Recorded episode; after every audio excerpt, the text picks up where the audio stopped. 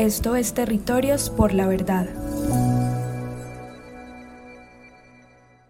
Dime la verdad, solo la verdad. No hay reparación ni justicia si no es con verdad. Buenas, doña Clara, ¿está ocupada? Danielito, mijo, estaba jardineando, pero ya llegué. Bien pueda entre. Es que yo quería preguntarle algo a usted.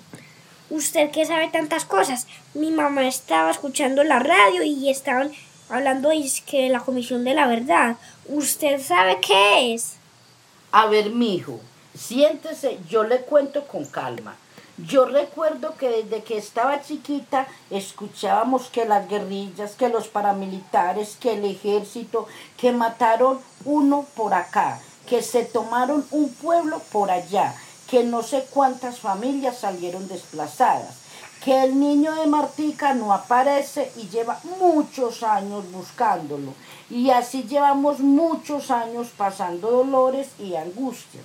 Y hace unos años, después de mucho intentar, se sentaron a negociar el gobierno y la guerrilla de las FARC. Ay, sí, yo escuché hablar en las noticias de unos diálogos de La Habana. Esos mismos, mijo, y después de muchos diálogos se firmaron por fin los acuerdos de paz, que entre otras cosas tuvieron en cuenta los reclamos que las víctimas venían haciendo. Hace muchos años, por eso en el acuerdo de paz se crea el sistema integral de verdad, justicia, reparación y no repetición. ¿El qué? Más despacio, doña Clara. Ahí sí que no lo entendí. el sistema integral de verdad, justicia y reparación y no repetición. Es como esa mesa que está ahí en la esquina, que tiene tres patas.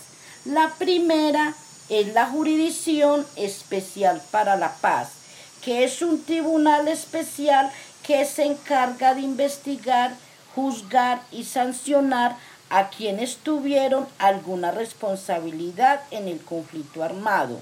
La otra pata de la mesa es la unidad de búsqueda de personas dadas por desaparecidas, que es una institución que se encarga de ayudar a las familias a encontrar a los seres queridos desaparecidos.